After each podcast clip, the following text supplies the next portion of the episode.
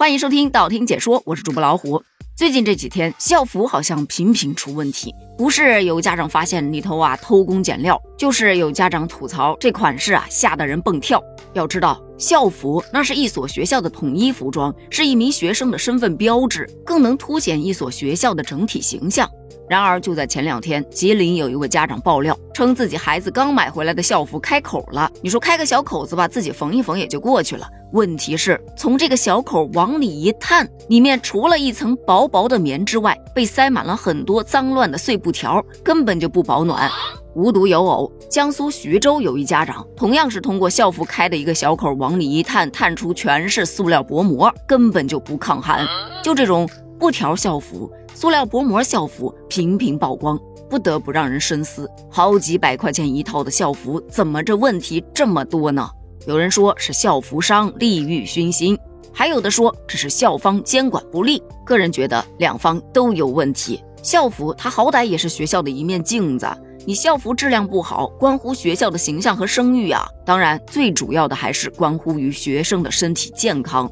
所以最近网上就有很多家长。哪怕孩子的校服没有开口，也会开一个小口，特意往里头瞅一瞅。个人是觉得有家长来监督，相信孩子校服的质量会越来越好。但近日有一所学校的校服又被曝光了，这次并不是因为质量问题，而是因为款式问题。据多名家长在网上发文吐槽称，他们孩子学校的校服太瘆人了，有多瘆人呢？就这么说吧，一眼看上去像寿衣。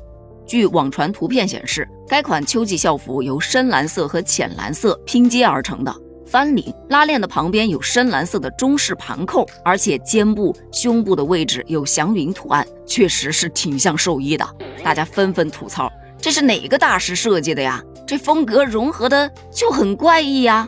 也有人说，也许换换颜色会好得多吧。而有记者采访了一下学校的一名工作人员，工作人员透露说：“哎，我们学校主推的是国风，所以想使用汉服的风格，像祥云呐、盘扣啊，这都是汉服的元素嘛。其实你别光看图片不好看，但穿在身上相当漂亮的。不过刚刚当地的教体局出来回应了。”就说，由于家长对于此款校服的意见太大了，所以该校服样式方案已经被淘汰了。也希望当地的学校要广泛征求师生和家长的意见。尊重师生与家长的建议，维护师生与家长的正当权益，要举一反三，严格做好学校校服征订的管理工作，防止类似问题的发生。而这个事件引发争议，主要有两点：一是，在校服上使用国风元素到底合不合适？我个人是觉得非常合适，没有什么不合适的。只不过你这个就是 设计的时候，那还是要用点心思的，对吧？不能一味的往上堆砌呀，还是要讲究一个美观。另外一种观点则是说，家长大惊小怪，人寿衣的款式多了去了，中山装、唐装、西装都是寿衣款式，那这些衣服就都不能穿了呗？这个观点它其实蛮有道理的啊。但是其实说到校服啊，还是以青春洋溢为主吧。我记得我们那个年代校服就是那种运动风，就跟现在的运动服差不多，像个布袋子一样，大多数都是蓝白色相接，尺码比较肥大，但质量还是不错的。那时真的觉得他挺丑的，但现在看看，很有青春的味道。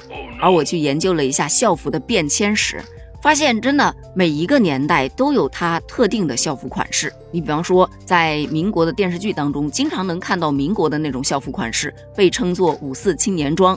女生是立领斜襟南部上衣，下身是藏青色的长裙；男生则是一身的藏青色的中山装，很有民族特色。到六七十年代啊。基本上都是绿色军装、军帽，加上一个军用水壶，还有一个绿色的小挎包。绿色就是当时学生们的主流色，也是蛮有时代感的。再后来就是咱刚刚讲到的我们那个年代的运动款的，看到那个衣服就会想到时代在召唤。第七套广播体操现在开始。再往后啊，从幼儿园到小学，很多学校的校服都走起了什么学院风、英伦风啊，就各种的白衬衫、花领结、针织马甲，还有百褶裙。我儿子他们学校就是这样的。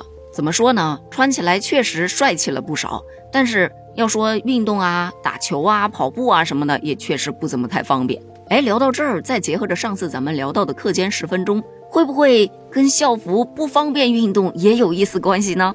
哎，咱不能扯那么远啊。就说到，其实不管校服的款式怎么去变换，它的意义都是相同的，让孩子们看起来更加的阳光、自信，穿上校服能有一定的集体荣誉感。